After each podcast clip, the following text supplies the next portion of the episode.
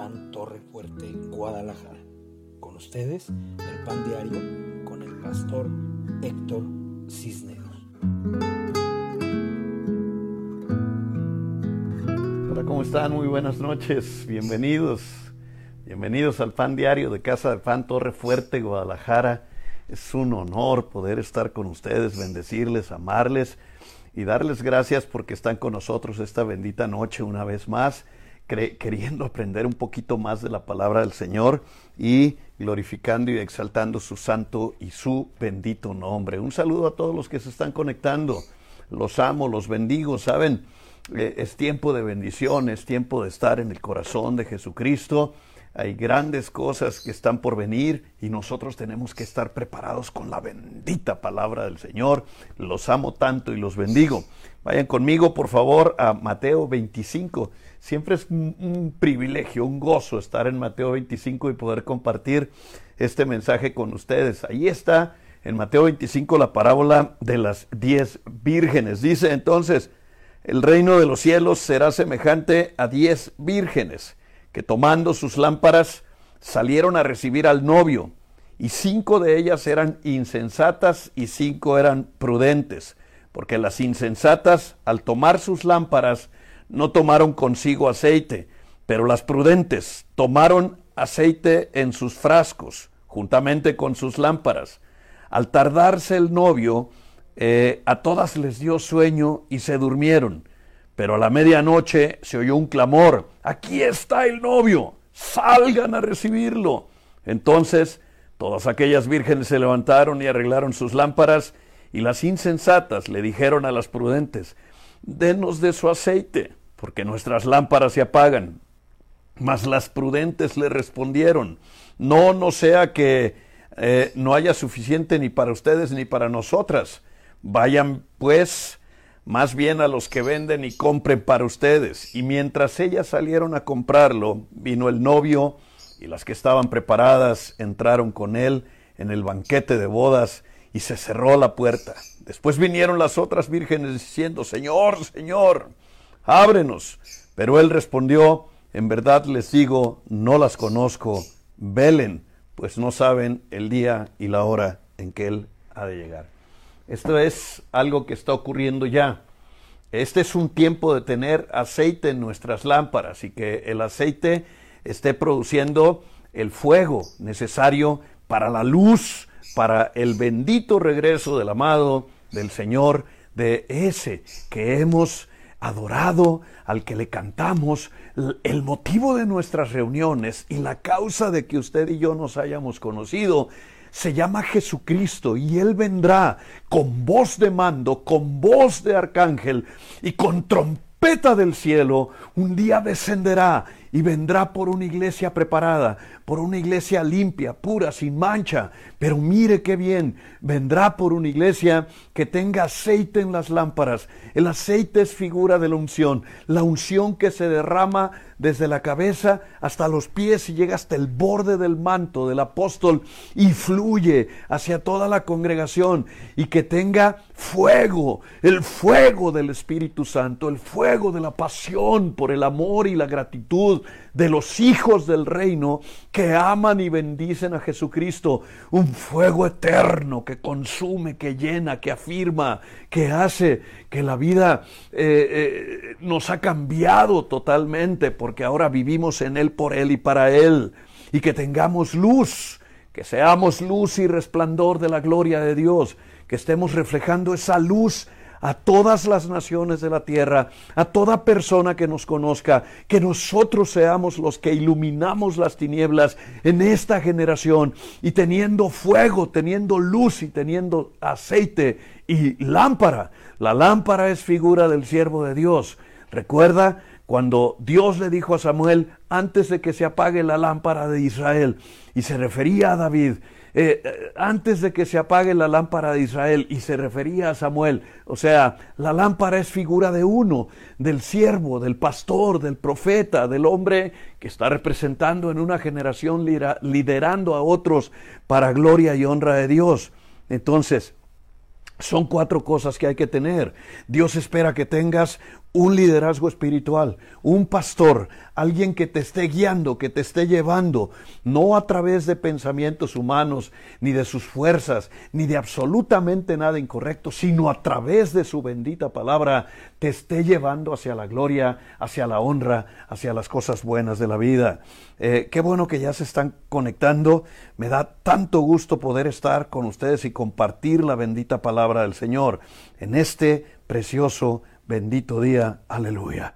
Eh, es necesario tener además el fuego encendido, un fuego que no consume, un fuego que quema, un fuego que al final de las cuentas eh, produce la pasión de los hombres y de las mujeres que amamos profundamente a Dios, que lo amamos con toda el alma, con toda nuestra mente, con todo nuestro corazón y que lo buscamos todos los días, a todas horas. Tenemos fuego, no somos tibios, somos personas que estamos ardiendo, ardiendo en un fuego que no consume porque es un fuego santo lleno de la gracia, de las buenas y poderosas bendiciones que Dios nos da y que seamos luz, que estemos iluminando las tinieblas. Qué importante, mis amados hermanos, que nosotros estemos constantemente iluminando la vida, iluminando la noche. Perdón, es que necesito estarlos viendo para eh, saber que están ahí. Eh, los bendigo en el nombre de Cristo Jesús. Vamos a iluminar, vamos a ser la luz de esta generación y a proclamar el Evangelio y el nombre de Jesucristo. Entonces es lámpara, fuego, luz, lámpara, fuego, luz. Y bien importante, aceite. ¿Qué es el aceite? El respaldo bendito de Dios para los hombres y las mujeres. El aceite es figura en ti de la santidad, en ti, en mí, de la entrega, en ti, en mí, la ausencia de pecado, el aceite es figura del Espíritu Santo en nosotros, y el Espíritu Santo es santo, y va a estar en nosotros si nosotros permanecemos en santidad. Dicho esto, las diez vírgenes, dejé todas mis notas acá, eh, eh, es que es muy bueno el espacio que encontré, pero tengo que estar bien preparado para ustedes. Eh, las diez vírgenes eran figura de pureza. Una virgen es una persona que no tiene una vida activa en la intimidad de la pareja. Entonces simboliza una pureza, simboliza una fidelidad, significa una espera fiel, simboliza un autorrespeto, simboliza una obediencia, fíjese, porque una virgen es eso, la que obedece, la que sabe que va a salir bien de su casa, que va a llegar fiel al matrimonio, pura, casta, sin haber sido contaminada. Por eso las diez vírgenes son figura de la pureza y las diez tomaron sus lámparas, las lámparas en el cortejo nupcial que acompañan a la novia a la casa del novio.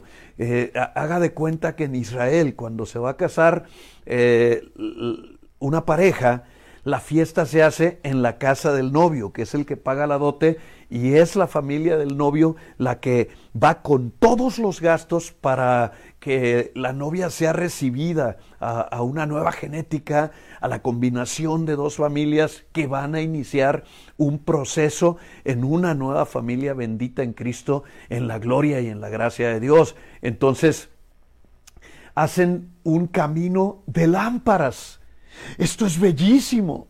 De la casa de la novia hasta la casa del novio se encienden teas, se encienden lámparas que están ardiendo y que están iluminando el camino. Entonces la novia sale de su casa y desde, desde los dinteles de las puertas ya hay alguien con unas doncellas, las, lo que acá en México sería nuestras chafas damas de honor, allá serían doncellas que tienen eh, una especie de pebetero, una lámpara encendida en fuego, y entonces van haciendo camino y van eh, eh, llevando a la novia con la luz del fuego hasta la puerta de la casa del novio. Así empieza un cortejo.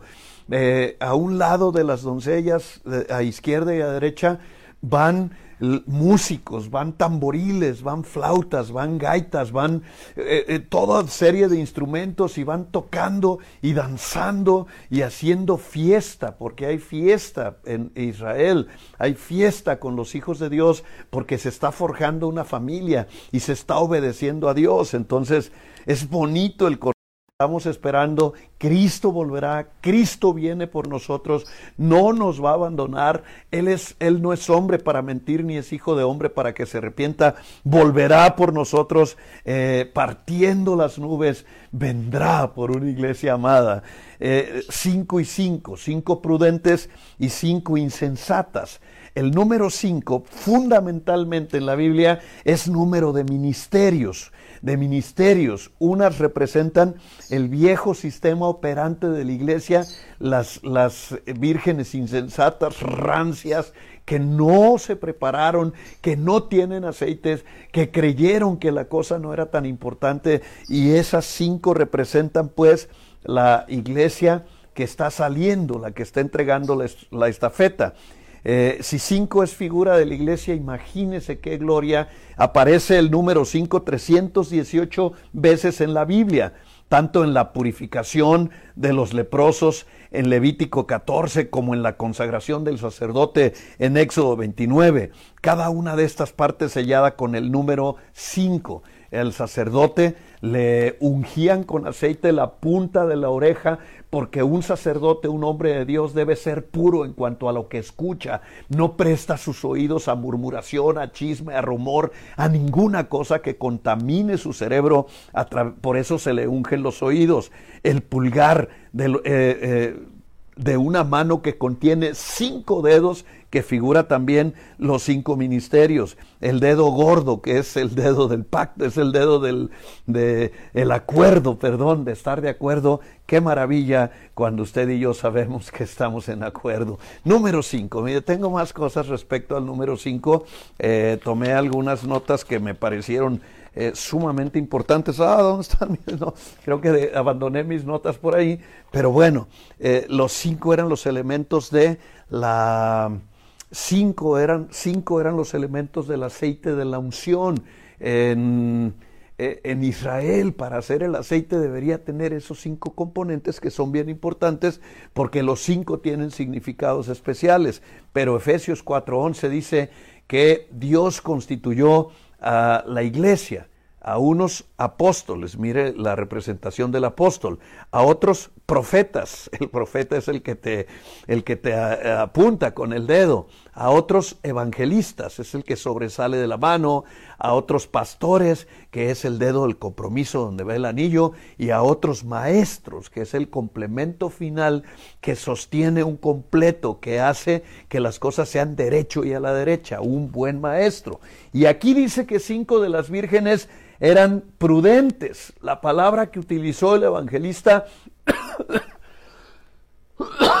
es la palabra frónimos, que es la 5429, que es una persona frónima, es una persona sensata, que actúa con prudencia, que tiene buen juicio, que se prepara previamente, que está esperando un acontecimiento, pero no de manera improvisada. Un frónimo no improvisa. Una persona que es frónimo está haciendo las cosas bien, está, está buscando prepararse eh, constantemente, eh, gradualmente, hasta que llega el día del evento. Sagaz, que es agudo, además es perspicaz la palabra perspicacia que siempre me ha gustado, que significa ver más allá de lo que ven los ojos naturales. Perspicacia es esa característica que tienen los luchadores, los líderes, los campeones, los hombres y mujeres que pueden ver una realidad aparte, lo que no puede ver la, vista común de las personas comunes y corrientes.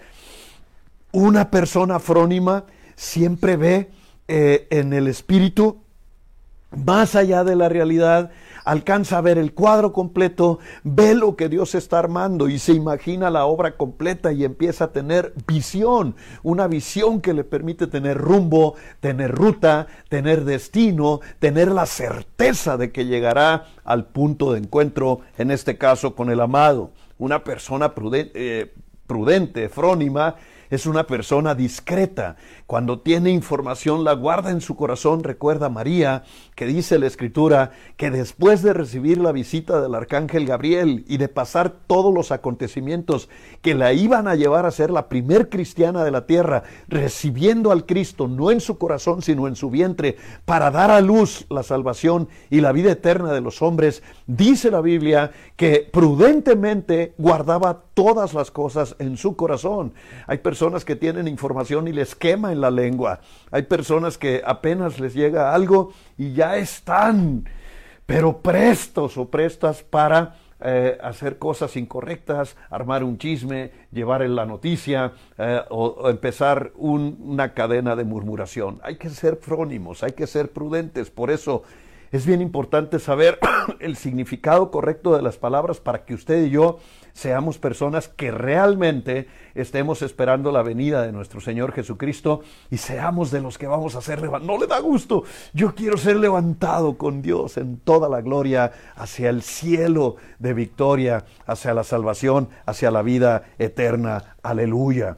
Es cauto de carácter que hace las cosas con precaución, que hace las cosas con cuidado, a lujo de detalle y con detenimiento. Una persona prudente es eso, detallista, es una persona que va a cuidar hasta el más sencillo detalle. Eso es frónimos, es una palabra bastante amplia, mucho más amplia que nuestra eh, eh, prudencia simple y sencilla y llana de nuestro español. Eh, el, hebreo es un idioma rico, es un idioma abundante, aunque frónimos es la traducción en el, en el griego, pero quiero decirle que los que estamos esperando a Cristo lo estamos esperando a lujo de detalle, a lujo de adoración. Hay veces en nuestras rodillas nos gusta estar en intimidad, buscar su presencia, estar cara a cara con Él. Elegimos lo mejor de nuestras palabras, lo mejor de nuestro canto, lo mejor de nuestro enamorado corazón para darle alabanza, para rendirle culto, para darle adoración. Hemos decidido darle las primicias de nuestra vida, las primicias de nuestro tiempo y estar en una espera alegre, esperando con amor, con pasión, ah, desesperados por estar frente al amado, para manifestarle todo el amor que le hemos tenido a lo largo de nuestra vida, estar cara a cara con aquel que dio su vida para rescatarnos de las tinieblas y llevarnos a su luz admirable. ¡Qué bendición! Frónimos, la palabra prudente, también significa habilidad práctica que hace y elige lo que más le conviene. Lo que más les convenía, aquellas cinco, era tener aceite. Y un, un cristiano real produce aceite. El aceite es el producto de las olivas machacadas.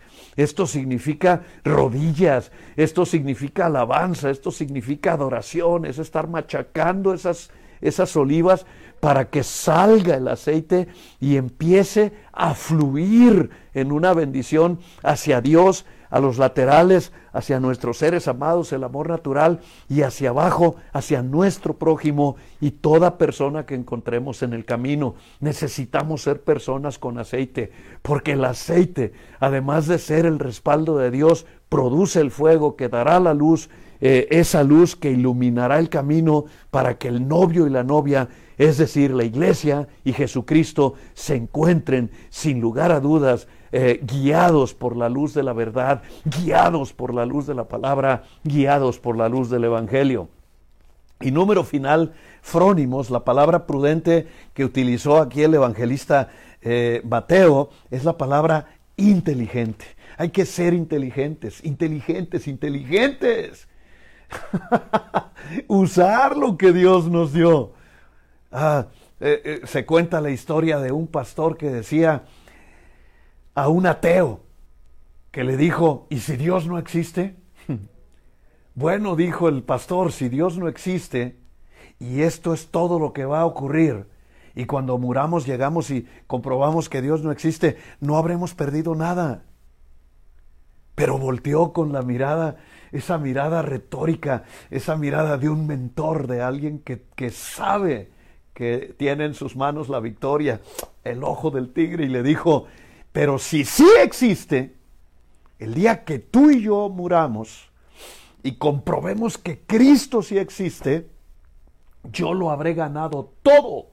Y a la par tú lo habrás perdido todo, simple y sencillamente porque decidiste no creer en aquel que pagó tu vida con sangre en la cruz del Calvario y que puede ser el motivo, el único motivo y la única forma de llegar al Padre y de tener tu salvación y tu vida eterna. Si no existe no se pierde nada, pero si existe se gana todo o se pierde todo porque en Dios no hay medias tintas. Podemos llegar a su gloria solamente a través de la bendita sangre de Cristo. Así es que si nunca has hecho trato con Él, si nunca has orado, hoy dile conmigo, Señor Jesucristo, entra a mi corazón, lléname de tu presencia, escribe mi nombre en el libro de la vida. Hoy te acepto y te recibo como mi Dios, mi Señor y mi Salvador. Y el día de mañana, el día que llegue el momento de... La palabra insensato, por su parte, es la 3474. Moros, moros. Eh, un moro, o sea, un insensato, es una persona aburrida. Imagínense, ¿cómo no se va a aburrir? Si no tiene esperanza, si no tiene la confianza de su salvación. Ay, aquí estamos esperando. Y si no viene, ay, el culto. ¿Y por qué dura tanto? Ay, es que la alabanza es mucho tiempo. Hay gente que se aburre, aunque usted no lo crea. Se aburren los burros. es un moro. Los cristianos le encontramos el gozo y la alegría a pasar tiempo con Dios. Eh, se nos hace corto el culto porque queremos más estar en su presencia, queremos alabarle más, queremos adorarle, bendecirle, hacer oración, pasar tiempos. ¿Por qué? Porque estamos enamorados del que nos salvó, del bendito carpintero que dio su vida para que yo pueda tener la mía. Qué bonito, qué maravilloso, qué lindo es estar enamorado, pero el moro se aburre porque no le encuentra sentido a lo espiritual, prefiere vivir en lo carnal, está buscando la diversión, está buscando las cosas vanas, las cosas rápidas, las cosas fáciles, etcétera, etcétera. Por eso se aburre y por eso estas estaban dormidas, pero hay dos formas de dormir. Una, confiado de que estoy preparado para recibir el amado porque tengo aceite, fuego, luz, estoy listo, tengo mi lámpara. Y dos, ser un moro que se acuesta y se duerme, porque ay a ver si amanezco. Eso es, eso es terrible, mis amados hermanos. Debemos estar con entusiasmo esperando la venida de nuestro Señor Jesucristo.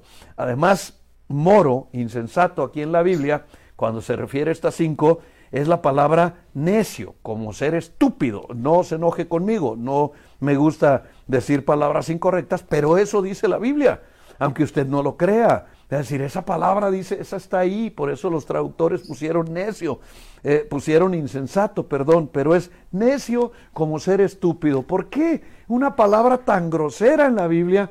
Bueno, pues es que es muy tonto, verdaderamente te lo digo, querer gozar, eh, ¿qué, ¿qué te digo? 60, 70 años, gozar de una supuesta libertad, darle rienda suelta y vuelo a la hilacha a las bajas pasiones, al alcohol, a las drogas o a cualquier vicio que tenga, los más tontos como el cigarro o eh, estar metido en diversiones de las que sean, no necesariamente insanas, y pasar toda una eternidad ardiendo en los tormentos del infierno, es una tontería. 60, 70, ponle que vivas 90 años comparados con una eternidad son absolutamente nada. Por eso, la decisión más inteligente de la vida es entregarle tu vida a Cristo, es recibir al Señor como, como tu Dios, como tu Salvador y asegurarte con inteligencia que estás viviendo seguro, eh, eh, vivo o muerto en la vida eterna. De hecho, los, los cristianos no nos centramos en la muerte. Solamente los moros, los necios, los insensatos. ¿Y qué va a pasar cuando me muera? Y hoy le tengo miedo a la muerte. Y lloran cuando se les muere algo. ¡Eh! Lloran, lloran, lloran y andan haciendo plegarias para que Dios tenga misericordia de un muerto. Están centrados en la muerte cuando los cristianos nos estamos concentrando en la vida No nos concentramos en la muerte, nos concentramos en vivir, en vivir bien, en estar sanos, en gozar de las promesas de Dios, en vivir en la palabra, en ser obedientes. Estamos concentrados en disfrutar en el gozo y en el fuego de la santidad en el Señor. ¿Por qué? Porque somos inteligentes, mientras el necio es eso, moro, eh, necio como, como estúpido, luego es, la palabra se traduce también como cabeciduro. ¿Qué hay allá adentro? Cabeza dura. Tienes que buscar las cosas eternas. Uno va lo más valioso. Solamente los tontos se conforman con lo que caiga. Uno va lo más valioso. Yo quiero para mi esposa, para mis hijos lo mejor. Yo quiero para ustedes lo mejor. Si yo voy a, dar una cena, voy a escoger los mejores platillos o el mejor restaurante, las mejores cosas para mis hijos, para mis seres amados. Si voy a invertir en algo, quiero lo mejor. Si voy a hacer el esfuerzo de invertir en la vida, tu mejor inversión es entregar tu vida al Señor Jesucristo. Es muy, muy absurdo. Es una cuestión de entender. Eh, de hecho, de hecho, cabeciduro y la siguiente palabra es absurdo, algo contrario a la razón eh, de alguna situación o hecho.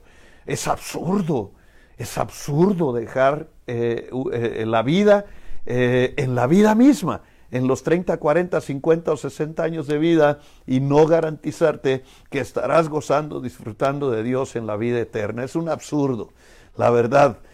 ir al infierno por un poquito de placer para el día y un poquito de placer para la noche. Yo pienso con todo mi corazón que lo más sensato e inteligente es pensar en lo más grande, en lo más excelente, en la vida eterna. Recuerda que lo bueno es enemigo de lo mejor. Nosotros no queremos lo bueno, queremos lo mejor, lo extraordinario, lo excelente, lo que nos lleve a ser personas sobrenaturales. La palabra moro eh, eh, también, insensato, es la palabra ignorante. Qué terrible ser ignorante cuando tenemos la Biblia. Qué terrible es ignorante cuando tenemos la salvación en nuestras manos. Muchos morirán por ignorancia, pero el Señor dice en su palabra que la ignorancia no te exime de la responsabilidad.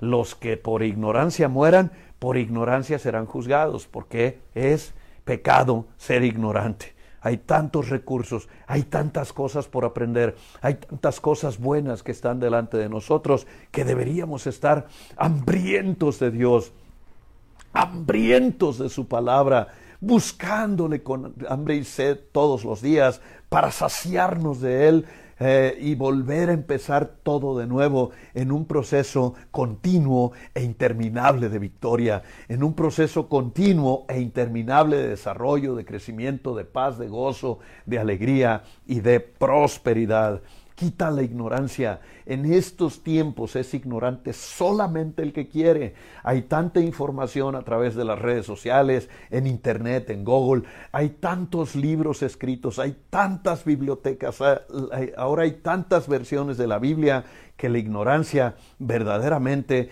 es solamente para las personas que así lo desean, eh, los triunfadores, las personas de éxito, los cristianos verdaderos, aquellos que hemos decidido ser prudentes y tener aceite en nuestras lámparas, sabemos que, que, queremos conocer a Dios, somos teófilos, queremos estar con Él porque lo amamos, lo necesitamos, porque estamos enamorados de su palabra, enamorados de su presencia y enamorados de rendirle culto y adoración. Finalmente, moros, la palabra insensato significa fatuo, falto de entendimiento, presuntuoso.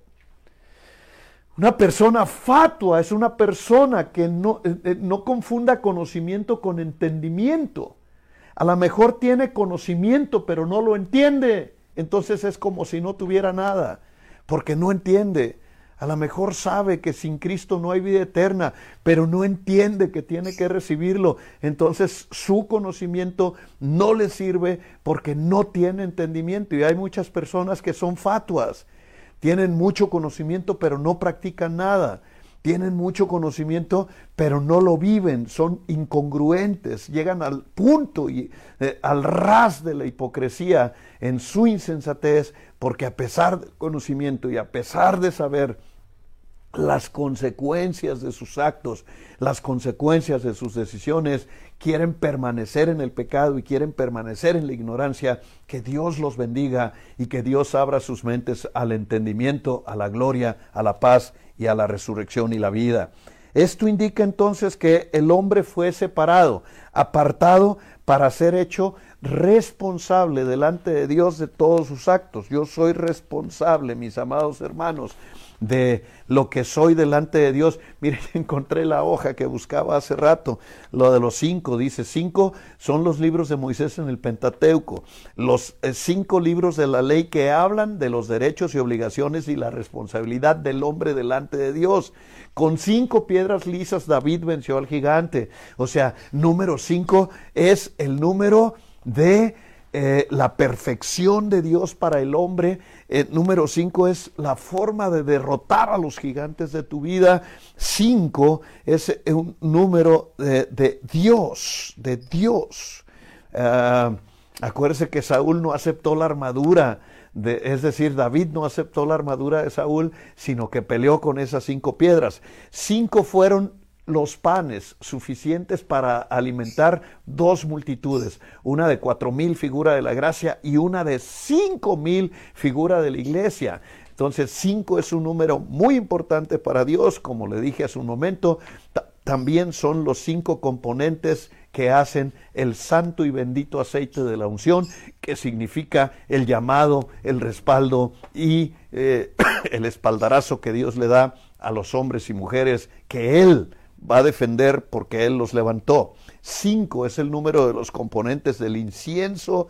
De los, eh, eh, el incienso es figura de las oraciones de los santos, o sea, es un número por demás extraordinario.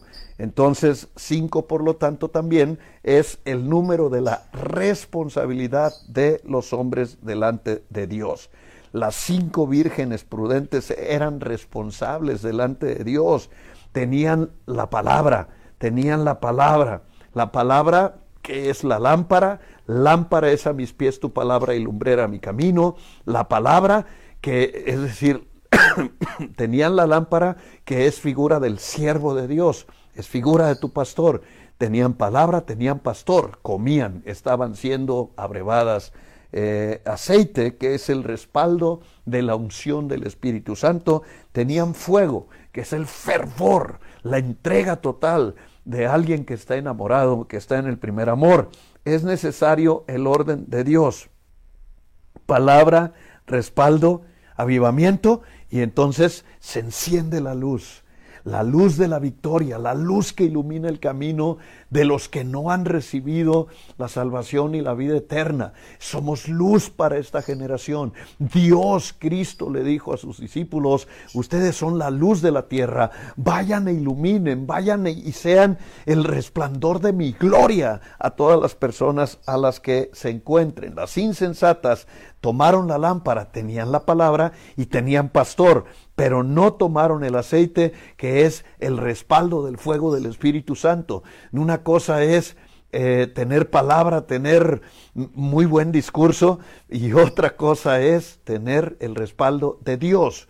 Puede ser un predicador muy elocuente sin unción, porque un predicador no necesariamente debe ser elocuente si tiene la el respaldo de Dios, todo está dicho porque Dios lo respaldará. Y entonces dice, tardándose el esposo, se durmieron todas. ¿Qué está pasando con ellas? Es que el problema no era que se hubieran dormido. Dios no espera que seas perfecto.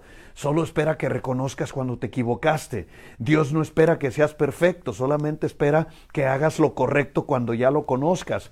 Dios no quiere que seas perfecto, solamente espera que te arrepientas el día que pecas y vuelvas a empezar todo de nuevo. Este es el tiempo de las vírgenes sabias. Este es el tiempo de tener aceite, este es el tiempo de estar con Dios, este es el tiempo de su presencia, este es el tiempo de su palabra. Este es el tiempo en que más que nunca y como ninguna generación tenemos el privilegio de casi estar seguros que seremos la generación que veremos llegar al Cristo como león en toda su gloria, empoderado, cabalgando entre los cielos para venir por una iglesia pura, limpia, sin mancha. Creo que eso somos todos nosotros.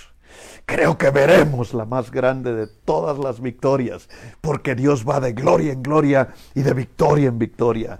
El venir a la tierra fue una gloria, el, predicar el Evangelio y establecer el reino fue otra gloria, el hacer que doce recibieran la gran comisión para la expansión del reino fue otra gran gloria.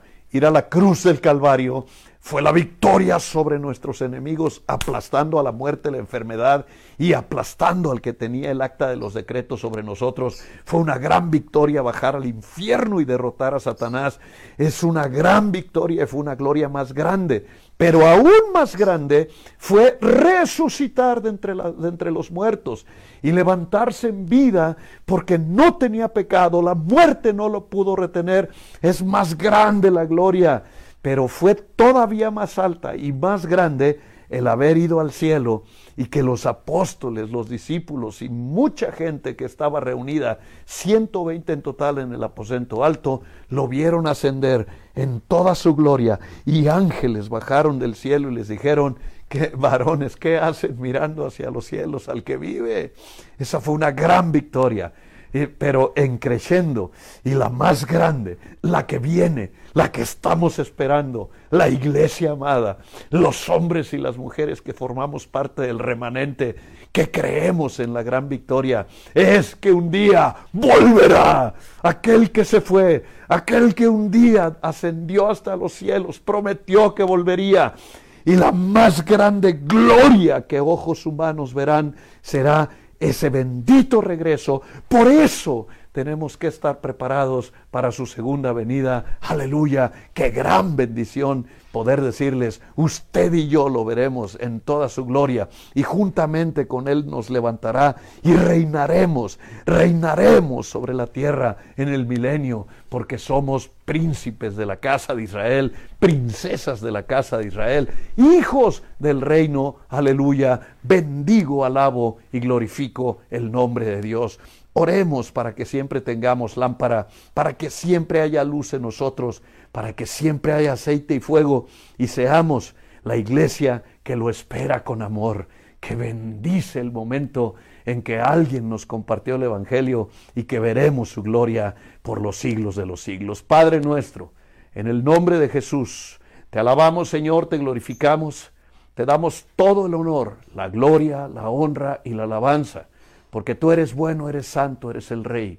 En esta bendita noche, Padre Dios, déjanos ser esa iglesia preparada, déjanos ser esas novias prudentes que estamos confiados en que tú volverás.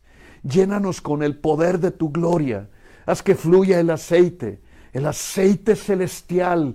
Ponlo en nosotros, Padre Dios, para que arda con un fuego de amor, con un fuego de adoración de hombres y mujeres que te amamos y que clamamos y que esperamos por ti. Llénanos de tu bendita gloria, llénanos de tu poder, de tu amor, de tu gracia y danos tu ayuda, protección y bendición en el nombre poderoso, bendito y santo de Cristo Jesús nuestro Señor. Aleluya.